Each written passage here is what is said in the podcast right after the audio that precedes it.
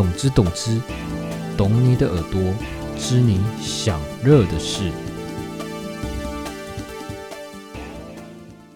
动词动词，大家好，这里是懂听 T S O E 的 A 听。好，前面这一季呢，基本上都在由我一个人来独撑大梁，好不好？然后前面几乎都是在讲，呃，我看。得到的一些书啊，或者是我自己的经验的一些音乐的知识。现在呢，这一集比较特别了，好不好？这集呢，就从一些比较照本宣科哦，不对，就是我自己在那边讲，然后在纸上谈遍的东西。这次呢，我要谈谈我在音乐季的一些呃想法和批判，以及我在现场的一些，比如说可能有第一次要去参加音乐季的一些朋友，可以当参考。就是现场的音乐季呢，你要怎么去参加会比较好玩？然后会有什么一些小 paper 这样子。然后今天呢，我会先从音乐季简单聊一下它的历史，还有就是到现场他们呃，我会建议建议怎么怎么去选团，然后到最后我对于音乐季的一些看法，大概这三 part 来跟大家分享这样子。好，那话不多说，我们就开始吧。第一部分呢，刚刚就讲到嘛，就是音乐季的历史大概是怎么样。简单说，关于音乐季的起源呢，我觉得可以用一句话来形容了，就是原本是从一个很单纯的精神的概念。基本上现在很多人也是倡导这个，就是呃音乐音乐的精神啊什么，但是现在已经慢慢的从音乐的精神变成嗅到钱的味道啦。对啊，早在古希腊时期呢，其实就有所谓的音乐季的这样的一个雏形哦，就是包含音乐、戏剧、运动季、竞赛等的音乐节的这样的一个一个过去有有这样的一个考证的，其实就有点像奥林匹克比赛。奥林匹克奥运的概念，奥运只是比较大型的的一个运动赛事。那古在古希腊时期的时候，就已经有音乐、戏剧、运动这些的复合的类似音乐节的东西。那近代呢，普遍公认史上的第一场摇滚音乐季呢，是在一九六七年，就类似用策展的方式筹办的蒙特柔音乐节。然后那时候呢，邀请了 The Who，然后。Jimmy h o l d i x 还有 Janis Joplin 等未来的，就是那时候的摇滚的传奇这样子。前面那些英文有念错的话，就在请包含，就是请各位可能前辈包含，因为其实我也是第一次诶，大概去了解到有这些摇滚传奇这样子。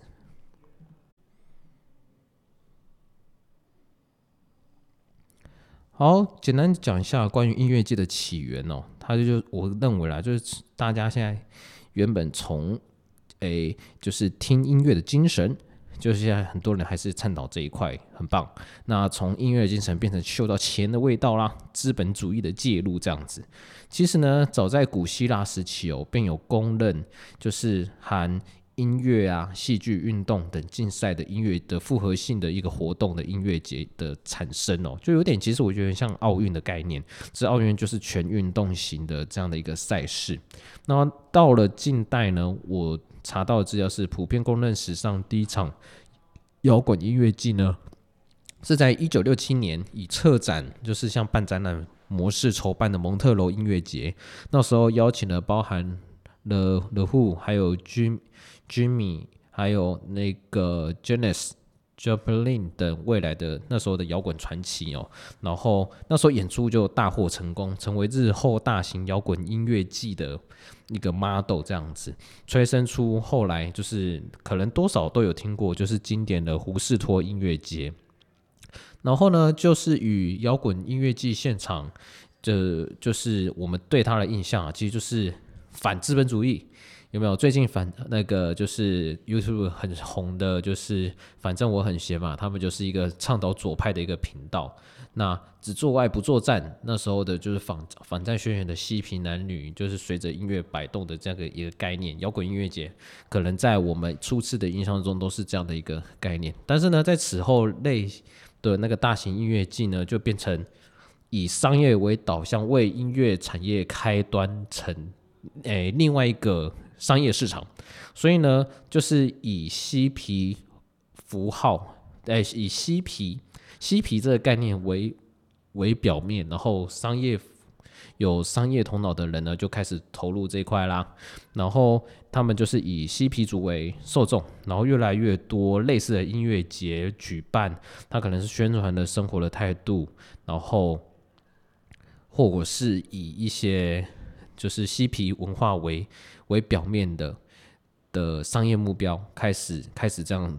呃，传开来这样子，所以音乐节就越办越多。然后呢，到了今时至今呢，就是很多可能 maybe 独立厂牌啊，像之前大家可能比较知道，就是颜色，颜色他们有办一个大黑熊音乐季，他们就是投入了也不少不少的一个心力啦。对我觉得我那时候我没去，但是我觉得看起来蛮棒的这样子。哥大音乐节呢，就投入资本，然后开始办起各式各样的。就专属的音乐节，然后越来越多，那我们的卡司还有就是乐团加入，不管是有非盈利或是盈利的这样子，那就开始很多大型的音乐节开始脱离所谓的跟乐风啊或者是生活理念的这样的一个初衷，成为就是变成比较通俗大家可以接受的一个选项这样子。所以其实你说这是好还是坏，我是觉得。并没有所谓觉得好坏啊，因为大势所趋嘛，大家可能因为有这个市场，大家自然会想要有更多的赚钱的机会，所以难免就会丧失一下他丧失掉他们原本想要传达的东西这样子。OK，好，所以刚刚讲的就是所谓的音乐节，他们大概的一个历史的一个简单的介绍。大家如果有兴趣的话，可以上网去找一些音乐。诶，一些关键字其实就可以找到更多的资料。然后台湾其实也蛮多中文化的一些音乐季的历史，只不过呃方向各不一样，就看你想要什么资料去研读喽。这样子跟大家简单分享一下。然后今天的重点呢，就是我想来分享一下，就是在我跑现场的时候，大概大概都是怎么样的一个形式和我。觉得可能第一次来参加音乐季的人可以怎么玩这样子，其中呢就是现场的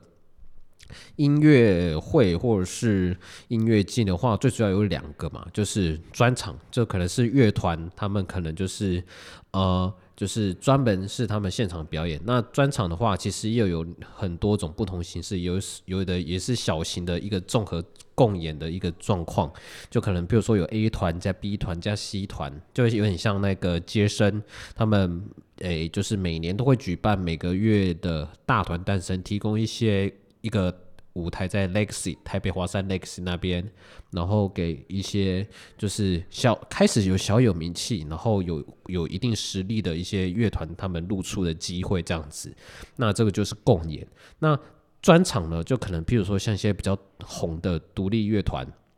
或者是呃，他们就是可能在不管是各种现场的诶展展演空间呢，就是搬。办可能一小时半，甚至到两小时，甚至更久的一个专诶，就是他们的音乐表演这样子。那音乐场馆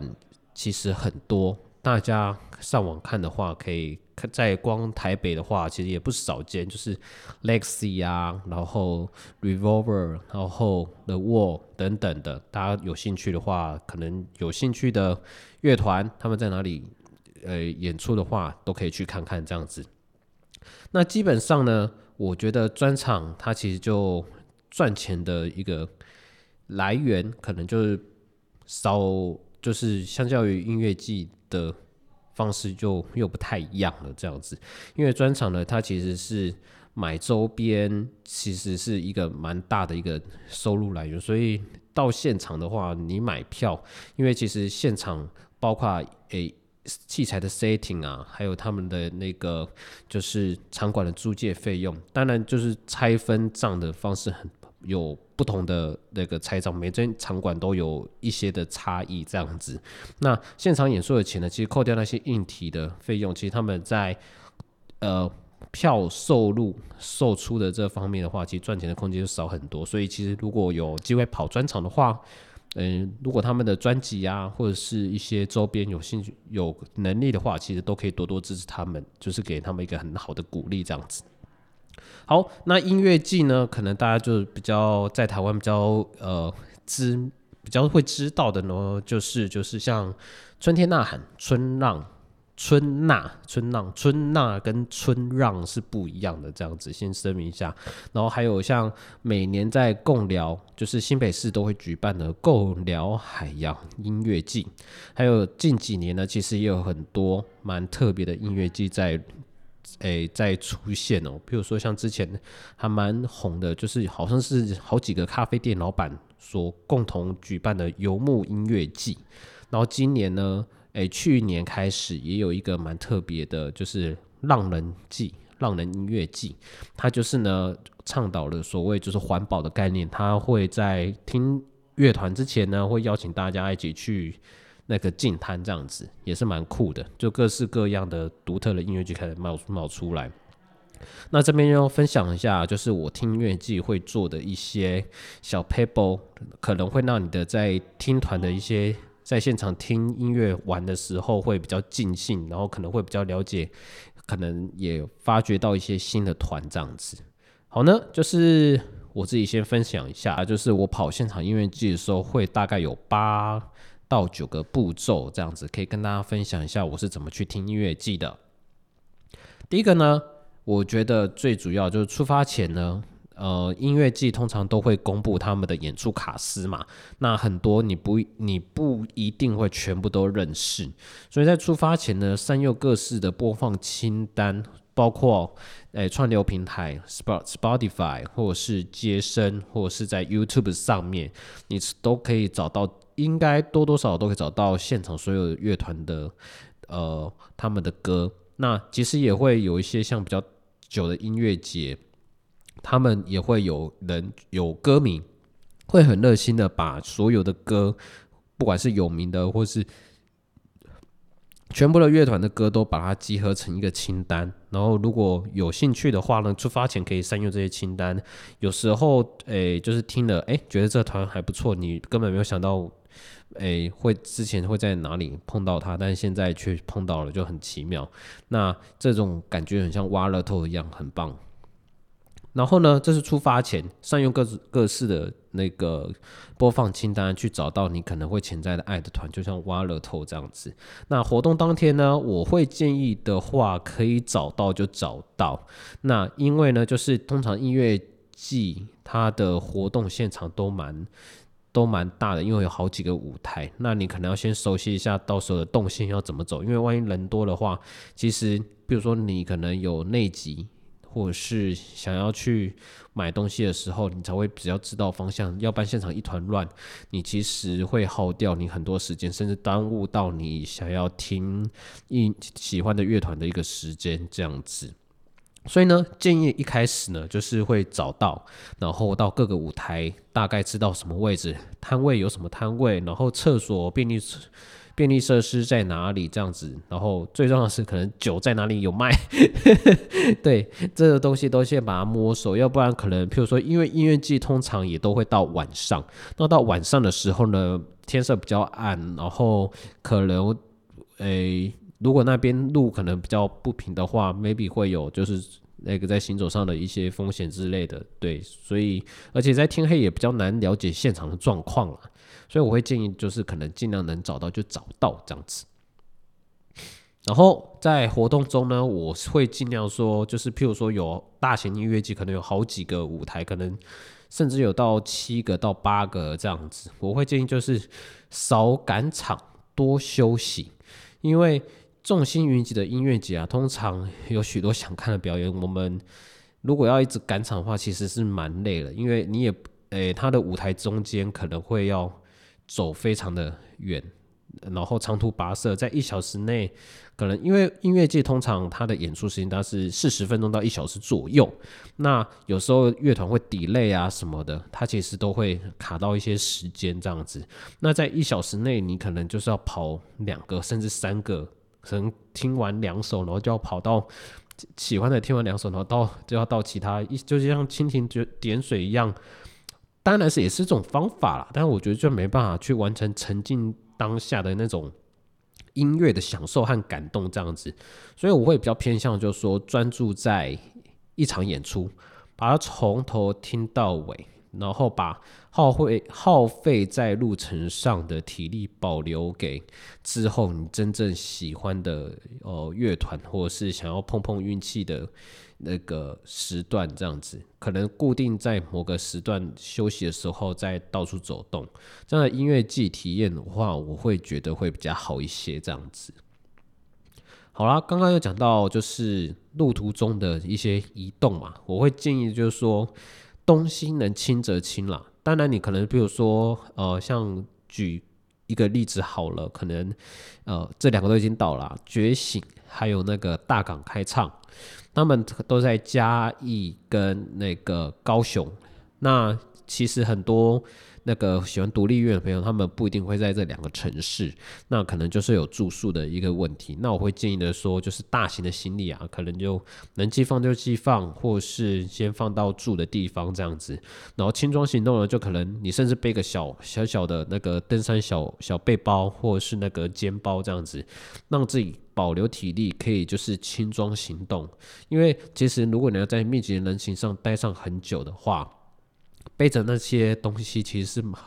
耗体的的状况，其实比你想象中的快很多。这样子，或者是我也可以提供给大家一个建议，就是说，在登山用品店呢，可以购买那种 S 型的登山钩，它可能就像那个扣子一样，你可以扣在很多地方，栏杆啊什么，其实说可以减少你很多的重量，在你可能比如说那些大型包包没办法呃避免掉，没办法先放或是。不知道放哪里的时候，它其实可以给你很大的省力的一个空间，这样子。好，刚刚有讲到，就是说保留体力很重要嘛。那其实刚刚也有提到，就是说很大的音乐节上面，他们其实会邀请很多头牌的当红乐团，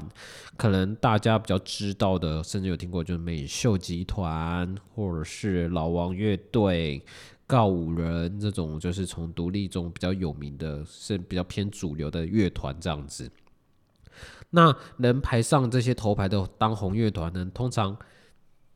他们在演出前都会吸引很多的乐迷，就始终粉丝提早提早在舞台前面卡位这样子，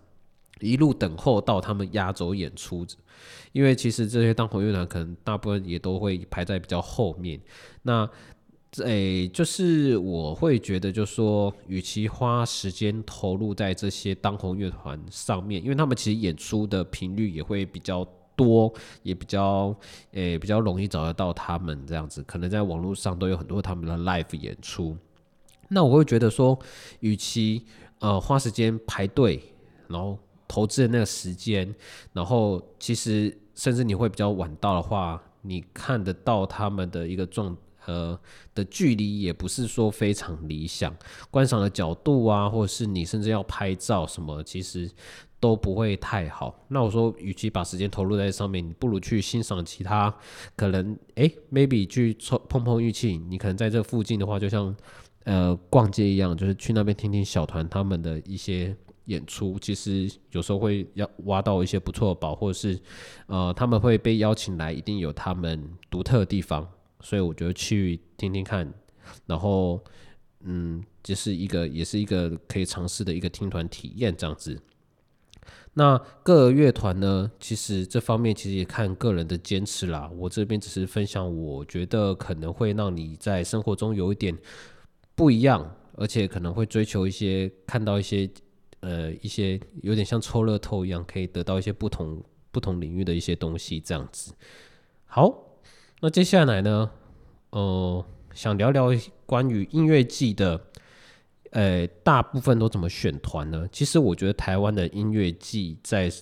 音乐市场上面，其实我觉得不算大，不算大的原因就是听音乐的人口其实就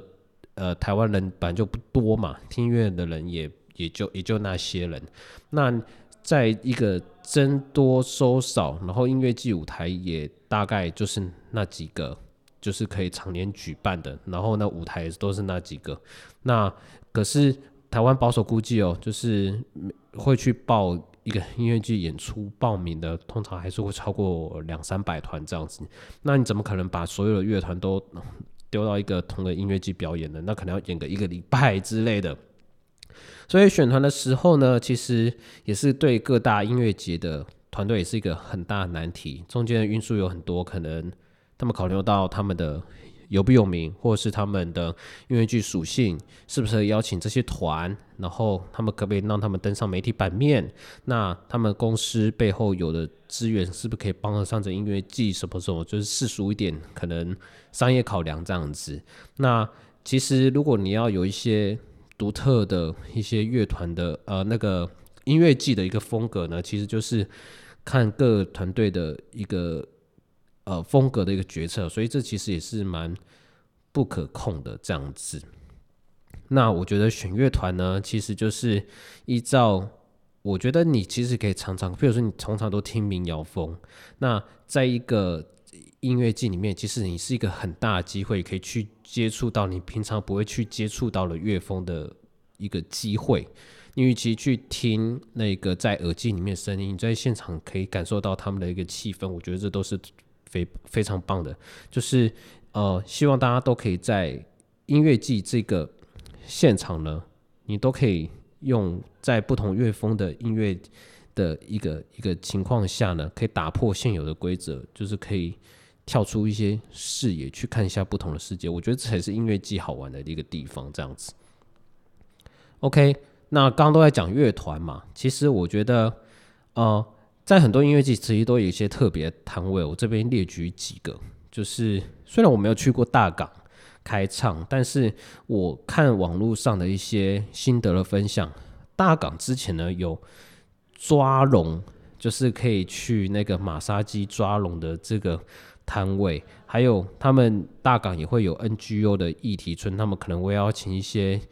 诶小型的公民对话，或者是一些音乐人座谈，还有甚至我记得那个烂泥发芽吧，去年的他们还有卡拉 OK，还有那个就是泰拳擂台之类的，很有趣，还有喝酒大赛之类的这样子。然后我去年去二零一九年去觉醒音乐季的时候呢。那么现场也有很多的呃音乐人的座谈，其实也是吸引蛮多人去看，就可能是一些比较当红的乐团啊，跟甚至一些文艺工作者可以对对聊一些蛮有趣的话题，其实都是一个很棒的一个体验。在音乐季中，其实大家也很努力的把一些特别的音的元素给丢进去，这样子。OK，那到了，这是刚刚都在讲现场嘛，然后我觉得。呃，如果像一些比较远的音乐季，像刚刚提到了，可能在外县市，你居住的外县市的话，记得记得建议的，可以的话就越早订住宿越好，因为音乐季旁边的的地方其实也都不是，呃，基本上也都不会交通，也不是非常发达，也不会太发达的地方，所以你要订到比较近的住宿也就比较难。想省钱的话，我觉得我还是会提早订了这样子。然后回程的时候呢，就是我觉得这是比较可惜的部分，就是像音乐季，他们大部分都是到九点甚至十点，或者甚至因为有乐团 delay 的话会更晚这样子。那在可能，譬如说礼拜天晚上，你隔天要上班或是上课，那提早省人其实也是一个很难抉择的事情。但是我觉得啦，我自己如果可以的话，我都会就是延后回去，就是我可能会等到等乐团都。哎，就是可能会事先请假啊，或者什么的，让自己可以有比较充分的一个时间。而且最主要的话，我觉得看大家赶时间的时候，自己可以悠然自得那那种感觉，其实还蛮不错的这样子。啊，到了尾声这边大概讲一下，就是我对于音乐季的发展的一些看法。好，就是其实近台诶近几年。政府一直在推行新南下政策嘛，对不对？就是可能针对泰国、越南等等，就是重点发展、快速崛起的国家去做，哦，可能在经济上面的一些贸易上面的一些生根，这样子，我觉得很棒。但呃，其实大家可能不知道，泰国的音乐其实很早就是已经入侵台湾，就是诶，在台湾已经有不少的歌迷了，像 James and Swing，我就觉得蛮棒的。但是我觉得台湾的一些可能在音乐产业上面的手脚和观念比较比较慢这样子。我觉得东南亚的市场，韩国他们已经打进去很久，不管是他们的文化生根，还有就是呃他们的一些音乐的内容，其实都在东南亚，其实都是都有蛮大的声量这样子。呃，我觉得他们没有刻意去学东南亚的语言，就是用音乐的本质。就可以进入东南亚市场。那我们可能要思考，就是人家用不同的语言就可以去那边获得很大的声量。那我们要怎么用呃内容的方式去打进国际市场呢？用语言不就在语言不通的一个情况下，我这中间一定有经验啊、技术、时间这些慢慢磨出来的。那他们韩国就很早就去。做这件事情，那台湾要怎么制作出吸引其他国家人愿意消费的产品？我觉得不管是从经济面，从文化上面也是。那台湾其实呃过去在发展上面，其实一直对于东南亚的人的民众啊，或者是国家，其实都抱有一个呃一定的偏见，所以认为东南亚的市场 maybe。没有日本、韩国那么重要，其实我觉得并不一定，因为其实台湾跟东南亚的国家交易，还有就是可能有通婚上面的话，呃，这个观念，诶，这个在这上面其实蛮密切的。那我觉得它其实可以用逆向操作的方式，把这些文化逆向输出，让台湾可以有更多的一个市场的一个输出的话，我觉得。有何不可呢？那我觉得我们未来台湾应该要想的更大，音乐不止要作为台湾人听的，而是以国际市场为基准。那这个点是什么？包括是你的乐曲方面，你必须不止符合台湾人的胃口，你可能也要就是在做音乐季啊，在演唱会上面，也会让外国人愿意花钱来买票来看。那就是第一个，可能国际化的英文一定是。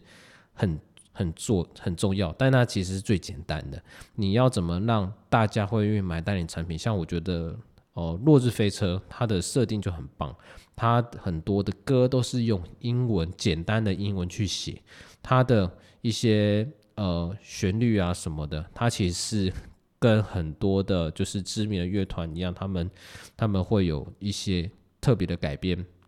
然后甚至是翻唱这样子，所以他在印尼，还有在东南亚，甚至在欧美国家，其实都有一定的受众。那他们的市场就可以吃得很开，他们就可以，而且在有一定的英文基础下面的话，在沟通上面的交流更无碍。那我觉得台湾目前就差的这一点，我觉得如果能改进的话，一定有更大的一个市场机会，而不会只局限于在。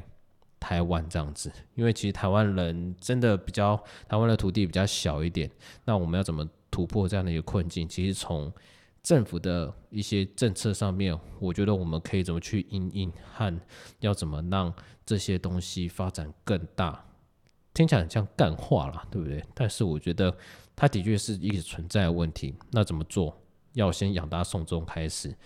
那台湾。的不，你可能只是一个听众，你现在听这 podcast，那你觉得这关我屁事？No，也是你的 US business，你必须要学会怎么去尊重音乐，你去买票去看专场，买票哎买专辑回来听，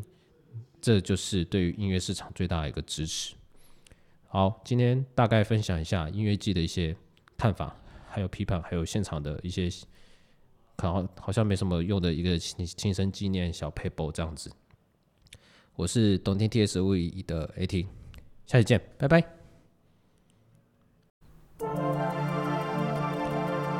感谢大家今天的收听。如果你喜欢我的频道，懂之懂之，记得到 Spotify、Apple Podcasts 和 First Story 上给我五颗星的评价，